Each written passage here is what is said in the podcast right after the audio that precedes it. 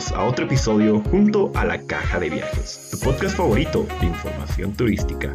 Como siempre, acompáñanos cada semana a un nuevo viaje junto a nuestros excelentes invitados para abordar distintas temáticas. Entonces, pónganse cómodos y acompáñenos, porque ya empieza esta nueva aventura. Buenos días y buenas noches, amigos de la Caja de Viajes. El día de hoy contamos con un gran invitado y profesional, el licenciado Yedu Sagárnaga. Le damos la bienvenida y queremos empezar hablando. Primero cuéntenos un poco acerca de su formación y de su experiencia laboral. Hola a todos, eh, muchas gracias por la invitación. Eh, soy arqueólogo de, profesión, eh, con más de 30 años de experiencia en el campo laboral. Eh, actualmente docente de las carreras de arqueología y de historia de la Universidad Mayor de San Andrés. Eh, he escrito nueve libros, tengo varios artículos científicos, eh, he dirigido varios proyectos de investigación. En realidad, mi labor se podría resumir al decir que soy arqueólogo a tiempo completo, cama adentro. Ahora quisiéramos que nos explique cuáles considera usted que son las tres civilizaciones que más han influido a lo largo de la historia. Bueno, es importante, eh, antes de entrar en detalle, eh, mencionar que en el mundo han existido diferentes culturas y todas ellas han aportado al, desarrollo de la, humanidad tal como la conocemos hoy en día. Por supuesto, con avances y retrocesos, yo creo que en el momento actual estamos en un retroceso. Cuando no nos respetamos los ecosistemas, cuando no hay respeto hacia la flora, la fauna, inclusive al propio ser humano. Eh, en los conceptos antropológicos, no hay una cultura que sea superior a otra pero ciertamente desde el punto de vista sobre todo estético y tecnológico, eh, se hacen diferentes análisis para observar los aportes de, diferentes eh, civilizaciones y culturas, ¿no? Eh, en ese sentido, yendo a la, a la pregunta que ustedes me están haciendo, yo particularmente eh, he estado meditando sobre tres eh, grandes eh, culturas. valga de paso señalar que se utiliza mucho el término alta cultura. Las altas culturas son aquellas que han destacado sobre las demás justamente por um, aspectos como la ciencia, la tecnología, la política, qué sé yo, ¿no? Pero bueno, vamos a volver sobre eso un poco más adelante. Miren, yo les comento a manera de anécdota que cuando era estudiante colegial, eh, en mi colegio, en el San Calixto, había una biblioteca. Y era bastante nutrida la biblioteca que estaba en el patio de honor. Y eventualmente eh, yo entraba a la biblioteca y en, eso, en una de mis exploraciones, no sé si tendría 15 o 16 años, encontré un libro, un libro grueso, gordo, referido a la cultura egipcia. Y me atrajo muchísimo. Entonces, eh, era un libro antiguo, ¿no? no como los que ahora eh, podemos encontrar en las librerías con ilustraciones a todo color, con textos eh, impresionantes. Era un libro, me parece, escrito por un francés, traducido al español, con dibujos, ni siquiera creo que tenía fotos, eran puros dibujos en blanco y negro. Pero yo estaba fascinado leyendo y eh, como era un libro gordo, constantemente llegaba tarde a mi casa y mi madre me decía, ¿por qué estás llegando tarde? ¿Dónde estabas? Yo decía, en la biblioteca de mi colegio. Entonces mi mamá se callaba y se sentía orgullosa, decía, mi hijo, qué estudioso que es, pero en realidad no era algo que me habían pedido los profesores, ¿no? Entonces, me sentí muy atraído a la cultura egipcia desde muy pequeño y eso yo creo que ocurre con la mayoría de los arqueólogos, por lo menos siendo yo docente en la UNSA, he visto eso, ¿no? Muchos eh, estudiantes entran a, la carrera de arqueología porque les llama la atención y les fascina la cultura egipcia. Eh, ahora, hoy en día, en el siglo XXI, tenemos eh, muchísimas fuentes para, para adentrarnos en la cultura egipcia. No solamente miles de páginas web, eh, sino también libros y ante todo programas en diferentes canales como National Geographic, por ejemplo, ¿no? Que te hablan de, de Egipto y te embelezan. Entonces yo muchas veces me pongo a pensar, a mis 15 años me costaba tanto aprender un poco y ahora hay acceso a tanta información sobre Egipto, lo cual es una maravilla, ¿no? Ah, ahora, eh, lo, que, lo que me interesa de Egipto es eh, el aporte que han hecho en varios sentidos, sobre todo el arquitectónico, ¿no? De las siete maravillas del mundo, solo una queda en pie, ¿no? Que es la, la pirámide de Giza, eh, que, que, está eh, muy cerca del Cairo. Hay, hay, ahí tres, tres pirámides, pero la mayor es la, la de Keops, la, la más interesante, ¿no? Muy difícil replicarla hoy en día, inclusive con la tecnología que tenemos, ¿no? Pero además de eso, eh, los egipcios desarrollaron no solamente una gran arquitectura, ¿no? Una escultura monumental, exquisita, eh, una cerámica también exquisita, eh, el arte de los metales estuvo muy bien desarrollado en, Egipto, ¿no? Y claro, a lo largo de su historia, de la historia antigua de Egipto, pasaron 30 dinastías aproximadamente, entre, entre los años, me parece, 3100 antes de y 330 o 332 antes de Cristo. Obviamente, eh, la más eh, importante de estas dinastías y la más conocida fue la dinastía 18, ¿no? Eh, una dinastía sumamente importante porque ahí aparecen nombres de faraones como Amenofis, Tutmosis, inclusive la reina Hatshepsut, ¿no? que es un poco famosa ahora también. Y bueno, eh, dos personajes sumamente importantes de esa dinastía fueron Akenaton, que también se llama Amenhotep IV, y eh, el famoso, famoso rey joven Tutankamón, ¿no? cuya tumba fue descubierta a principios del siglo pasado por, por un eh, arqueólogo eh, inglés, ¿no? Que estaba subvencionado además por un, por un noble inglés. Entonces, todos esos descubrimientos eh, han sido realmente valiosos para ver la magnitud y la, la, capacidad de creación de los, de los egipcios, ¿no?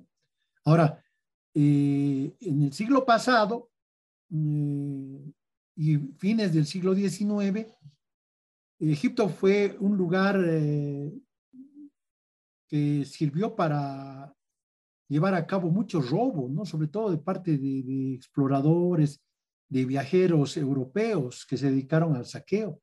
El mismo eh, Bonaparte, Napoleón Bonaparte, se fue a Egipto con sus ejércitos pero aparte de su ejército militar, tenía un ejército de, digamos, científicos, eh, exploradores que se dedicaban a desmantelar los monumentos de Egipto, ¿no? Entonces, eh, hoy en día, por ejemplo, en el museo, en el museo del Louvre en, París, uno tiene una gran colección de, obras de arte egipcios, ¿no? Lo mismo, eso, eso yo puedo decir porque conozco personalmente. Lo mismo en el Museo Metropolitano de Nueva York, lo mismo en, museos de, Alemania, en Berlín, sobre todo, donde vi el busto de Nefertiti. Eh, eh, el Museo del Vaticano tiene un montón de obras. En la ciudad de, de Múnich creo que vi también un museo egipcio fabuloso. O sea que la riqueza egipcia está dispersa en todo el mundo. Aún así, aún así, ellos tienen muchísimas, muchísimas piezas, ¿no? Y ahora han terminado de construir el nuevo museo eh, egipcio, que, está cerca de Saqqara. Eh, me parece que la inauguración oficial va a ser justamente este año, a fines de este año, tal vez este mes, ya no me acuerdo muy bien, pero han invertido algo así como 100 millones de dólares los egipcios, porque saben que mm, no solamente están revalorando su cultura, sino que están em, apoyando el turismo, que justamente es una de las áreas que a ustedes les interesa, ¿no? Como, como otros países del tercer mundo están utilizando eh, su patrimonio arqueológico para atraer a la gente y eh, implementar proyectos y programas de turismo. ¿no? Eso creo que es eh, muy, muy importante. ¿no? pese a que, a que el antiguo Museo del Cairo, eh, el año 2011, sufrió unos robos, ¿no? Porque se habían entrado, había, había una situación política conflictiva y en una revuelta la gente se entró al Museo del Cairo y empezó a robarse las piezas que estaban en el Museo del Cairo, ¿no? en el viejo Museo del Cairo, por supuesto, ¿no? Al final recuperaron algunas, otras se perdieron, pero creo que al final como 50 o 54 piezas se han perdido definitivamente. La cultura egipcia me fascina, eh, pero ahora ya no está dentro de mis prioridades. Yo decía de, chico, tengo que ir algún rato a Egipto. No es que no me gustaría conocer Egipto, pero ahora ya tengo otras prioridades. Prefiero conocer más cosas del mundo andino, que es donde me he especializado más. La segunda cultura eh, me parece que es maravillosa, ¿no? Y no, no, se ha hablado mucho de la antigua cultura china, porque se conoce de otras culturas, eh, qué sé yo, Sumeria, Mesopotamia, eh, Babilonia, bueno, las culturas americanas, pero los chinos casi, casi han trabajado en reserva y no querían tocar sus monumentos porque para ellos tiene un, valor diferente a los eh, monumentos que tienen los egipcios, ¿no? Lo que significa para los egipcios. Para los chinos tiene más eh, de sacralidad, ¿no? De, respeto hacia los mayores, etcétera, ¿no? Pese a que la cultura china, eh, que en, chino se dice Shongguo, tiene una antigüedad muy grande, ¿no? Más de, más de 3.000 años de antigüedad y tienen cosas realmente fabulosas. Ahora, China ha aportado muchísimo al desarrollo de la cultura humana, ¿no? Em, y podemos mencionar cosas que ustedes deben conocer. Por ejemplo, ellos inventaron la brújula. Sin la brújula, el ser humano hubiera estado perdido por cientos de años. Hace poco recién ha aparecido el GPS, por ejemplo, ¿no? Pero la brújula fue un invento chino. Lo mismo que la pólvora. La pólvora eh, se usa para diferentes cosas, ¿no? Sobre todo ellos usaban para hacer fuegos artificiales, etc. Pero ahora la pólvora se ha convertido en parte de, del armamento que, que, tiene el ser humano para destruir vidas humanas. Así que es un buen invento, pero a la vez un invento negativo. ¿no? Inventaron también el papel, inventaron la impresión, es decir, las, las imprentas iniciales que hubo en el mundo fueron inventos de los chinos, ¿no? Otra cosa interesante es que ellos eh, tenían eh, agua potable a domicilio. Como, como en la China hay una gran abundancia de bambú, ellos hacían cañerías de bambú y desde lugares lejanos traían el agua hasta, hasta sus poblados, sus ciudades, qué sé yo, ¿no? Eh, en la universidad yo doy la materia de materiales metálicos. Y algo admirable también que han hecho los chinos es el trabajo en bronce. Si ustedes se dan eh, la molestia de, ingresar a, Internet, hay un verbo que se ha inventado recién, ¿no? que es googlear, que viene de Google. Si entran a Google y buscan bronce chino, eh, van a encontrar verdaderas obras de arte, ¿no? además piezas labradas con tanta delicadeza y de un tamaño a veces formidable, piezas grandes y pesadas que hasta el día de hoy eh, son difíciles de replicar, ¿no? No hay a veces la capacidad para, para bronce en esas cantidades, ¿no? O sea que, es admirable. Ahora, hubo un emperador chino que yo lo admiro personalmente, Qin Shi Huangdi, se llama, que fue un déspota, fue eh, un tirano, ¿no? Mató muchísima gente, pero no lo admiro por eso, por supuesto, lo admiro porque tenía una visión de, de, monumentalidad, de, hacer cosas grandiosas, ¿no? Ese, ese es el legado importante de este personaje, que es un personaje que podría parangonarse con Hitler, con eh, otros tiranos que han habido en la historia, ¿no? Pero él, por ejemplo, mm, unificó a la China, porque China era un conjunto de reinos separados, ¿no? Eh, y él unificó a la China y tenían un enemigo común que eran los, eh, mongoles. Y bueno, dijo, hay que proteger a la China y construyó, mandó a construir lo que llamamos hoy en día la Gran Muralla China, ¿no? Es una muralla que tiene una, eh, longitud muy, muy, muy larga, ¿no? Donde ha muerto muchísima gente también por este tema de, que eran obligados a trabajar en condiciones muy, muy lamentables, ¿no? Cuando murió este emperador Qin Huangdi, eh, le construyeron una tumba una tumba que quedó escondida de, la gente por, cientos y miles de años tal vez, ¿no? Eh, tiene forma piramidal y, es mucho más grande que la pirámide de Keops. Por eso es admirable, ¿no? Cerca de la entrada a la tumba, en, la década de los 70, no me acuerdo si era el 74, 75, encontraron eh, un conjunto de guerreros de terracota, ¿no? Y los arqueólogos chinos, con toda la paciencia eh, que tienen los chinos, han ido restaurando y excavando ese lugar.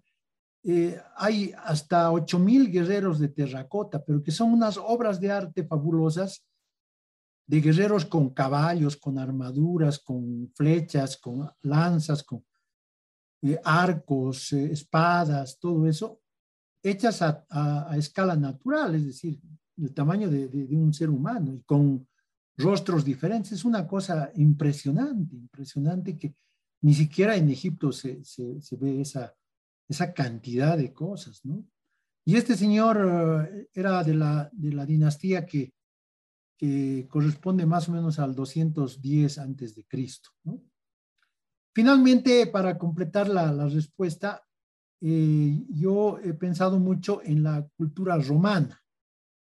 La cultura romana em, eh, se desarrolló en lo que hoy en día es Italia y se expandió por gran parte de Europa y del, del Asia, ¿no? Eh, en, en, Italia sus antecedentes fueron los etruscos, pero a medida que iban conquistando otros pueblos, dejaron que esos pueblos influyesen sobre su cultura. Por ejemplo, hay una gran influencia griega en la cultura romana. ¿no? Y lo que más me admira de los romanos es que cuando hablamos de los romanos estamos hablando de una cultura casi contemporánea en, el desarrollo económico, social, político, cultural, ¿no? Eh, ya, por ejemplo, tenían teatro, habían desarrollado la poesía, la prosa, eh, por influencia de los griegos también habían desarrollado la filosofía. El derecho romano todavía se utiliza hoy en día en, la carrera de derecho en Bolivia y en otros países. Todavía se estudia el derecho romano porque es la base de, las constituciones y, la legislación en casi todos los países, ¿no? Em, tenían acueducto, habían desarrollado el cemento, ¿no? Em, también encuadernaban sus, eh, papeles, tenían periódicos, tenían esas vías grandes eh, empedradas que podemos llamarles carreteras, desarrollaron un gran calendario que es el llamado calendario juliano, ¿no? Y bueno, em, eh, hasta, hasta calefacción central había en algunos de sus edificios, ¿no? También inventaron la catapulta, la ballesta, las torres de, asalto, los faros. Claro, ustedes me van a decir, pero esos ya, esos inventos ya habían. Estos romanos los perfeccionaron normalmente, ¿no? Por ejemplo, es conocido el faro de Alejandría, pero era uno gigante que era también una de las siete maravillas, se ha perdido. Los romanos tenían faros a montones en todas partes, ¿no? Algo que se conoce muy poco es que también ellos desarrollaron la plomería. Sí, tenían, tenían eh, eh, como hemos dicho de, los chinos, tenían agua para llegar hasta, hasta sus casas, sus poblados, qué sé yo, y en base a tubos de plomo. De ahí viene, de ahí viene la palabra plomería, porque los tubos de, que emplearon los romanos eran, eran de plomo, ¿no? Eh, en latín, plomo se dice plumbum, entonces eso es interesante. Y el año más o menos 600 antes de Cristo, ellos em, hicieron, eh, decidieron drenar todas las aguas hervidas que había en la, en la capital, en la ciudad de Roma, que menos mal, gracias a la Pachamama yo conozco, es una, una ciudad maravillosa, sobre todo la parte antigua de Roma, ¿no? Y drenaron sus, sus, aguas hervidas. Eh, implementando lo que ellos llamaron la cloaca máxima. ¿no?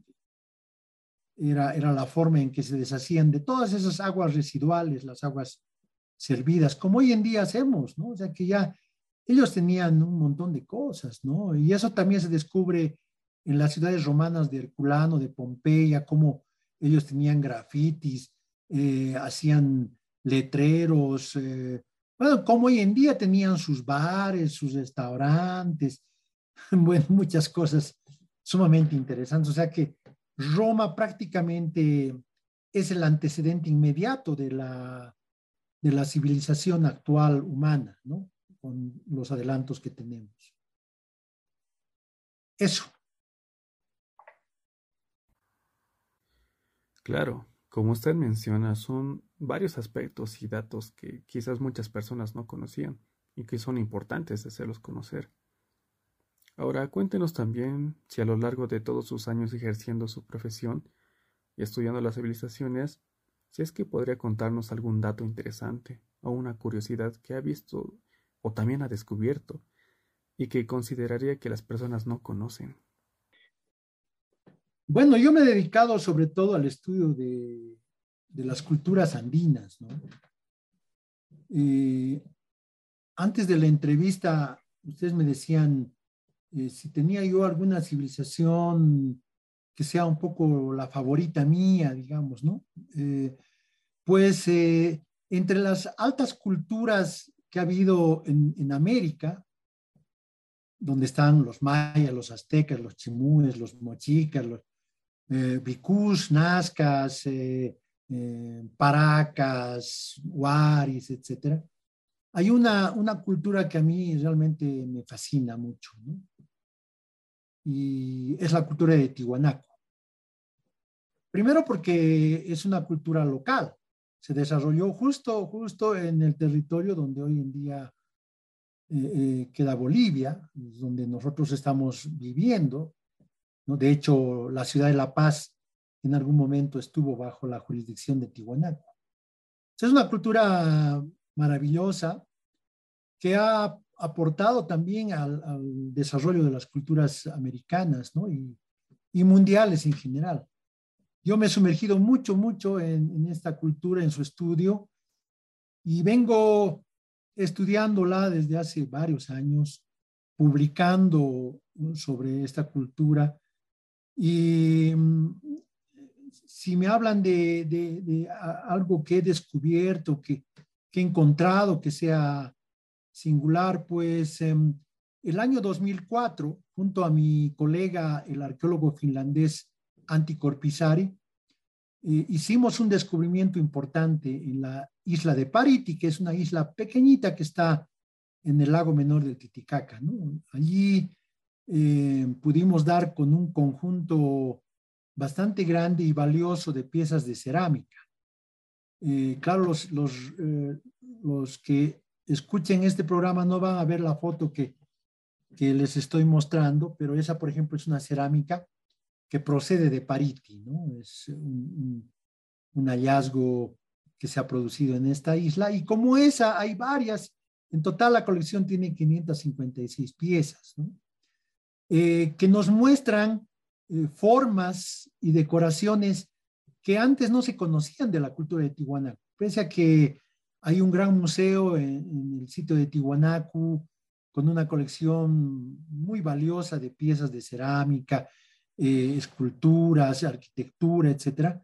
Estas piezas de cerámica, muchas de, las que hemos encontrado, no tienen parangón, ¿no? y son muy raras, muy, muy poco comunes, inclusive en la forma. Hay, hay cosas que son maravillosas, difícilmente podría explicarles en dos minutos, ¿no? Simplemente decirles que tenemos que conocer un poco más nuestra cultura y me alegra que ustedes, formando parte de la carrera de administración turística, tengan ese interés, ¿no? Y les invito a ustedes y a todos los que están escuchando el programa de que puedan visitar el museo que está en la isla de Pariti, en el lago menor del lago Titicaca. Súper, es una invitación para todo el equipo de la caja y también para nuestros queridos oyentes, para que puedan visitar este interesante museo lleno de historia.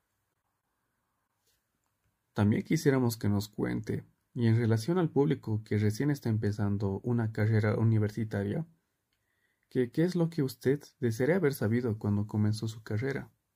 Bueno, eh, la vocación me, nació muy tempranamente. Entonces, eh, cuando yo salí de colegio, yo sabía exactamente lo que quería hacer. Pero lastimosamente, en aquella época, no había la carrera de arqueología en la universidad. Eh, en la Universidad de San Andrés, claro, había la carrera en otros países, pero mis padres no tenían los medios para mandarme a estudiar afuera. Entonces, yo me sentí frustrado.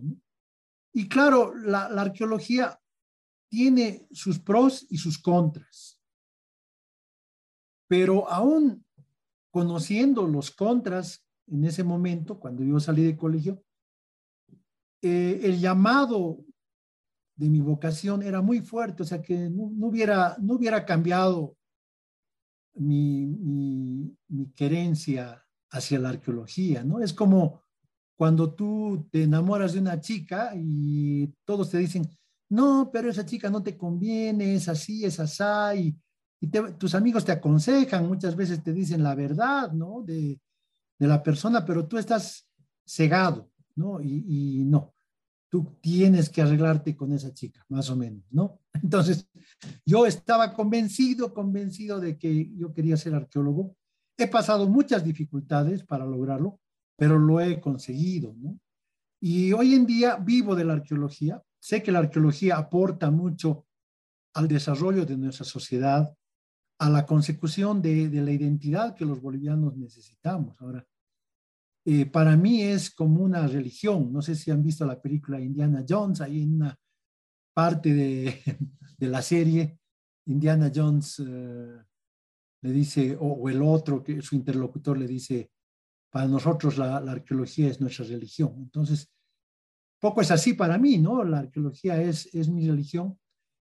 Tiene desventajas, ¿no? Sobre todo en el, aspecto económico. Yo vivo de la arqueología, pero sé, eh, estoy convencido, además ya, ya he pasado mucho tiempo eh, en la profesión, sé que nunca me voy a hacer millonario, ¿no? O sea, para eso hubiera, si quería ser millonario, hubiera escogido economía, arquitectura, ingeniería, eh, medicina, ¿no? O sea que yo estoy convencido que ni yo ni mis estudiantes de arqueología van a ser millonarios, pero puede, se puede vivir y se puede vivir bien de la arqueología, ¿no? lo más importante es pensar que el arqueólogo no se hace, el arqueólogo nace. Y creo que la vocación es muy fuerte, ¿no? Cuando uno, uno siente ese llamado, es inevitable enrolarse con la arqueología. Claro, es una vocación que le atrajo desde joven y que con el paso de los años ha logrado consolidarlo y cumplirlo. Bueno, ya finalizando este podcast, coméntenos qué consejo le daría usted a alguien que quiere seguir una carrera similar en la que usted se ha formado?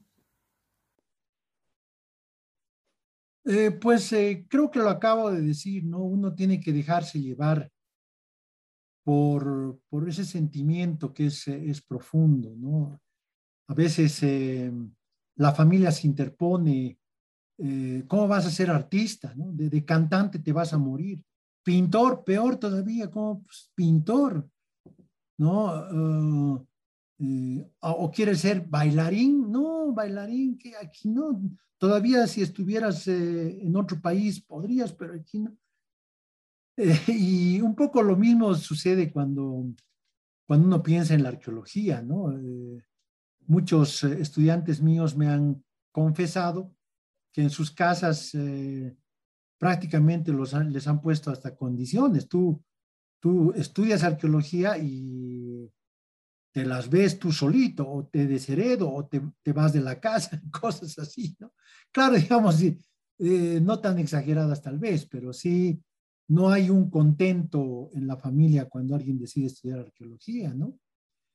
Eh, en mi caso fue un poco diferente. Mi padre nunca, nunca se opuso, tampoco mostró su apoyo. En cambio, mi madre eh, siempre me apoyó, ¿no? Eh, y ella estaba segura que yo tenía que ser arqueólogo, entonces su apoyo ha sido muy valioso para, para mi, mi, formación, ¿no?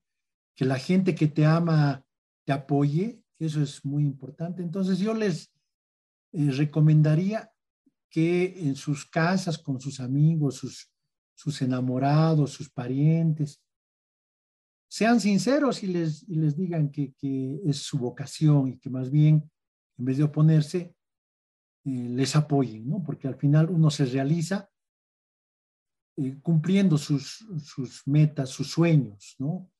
El éxito no es eh, ser millonario. El que tiene ese concepto de éxito está equivocado. El éxito es hacer lo que tú querías hacer y hacerlo de la mejor manera.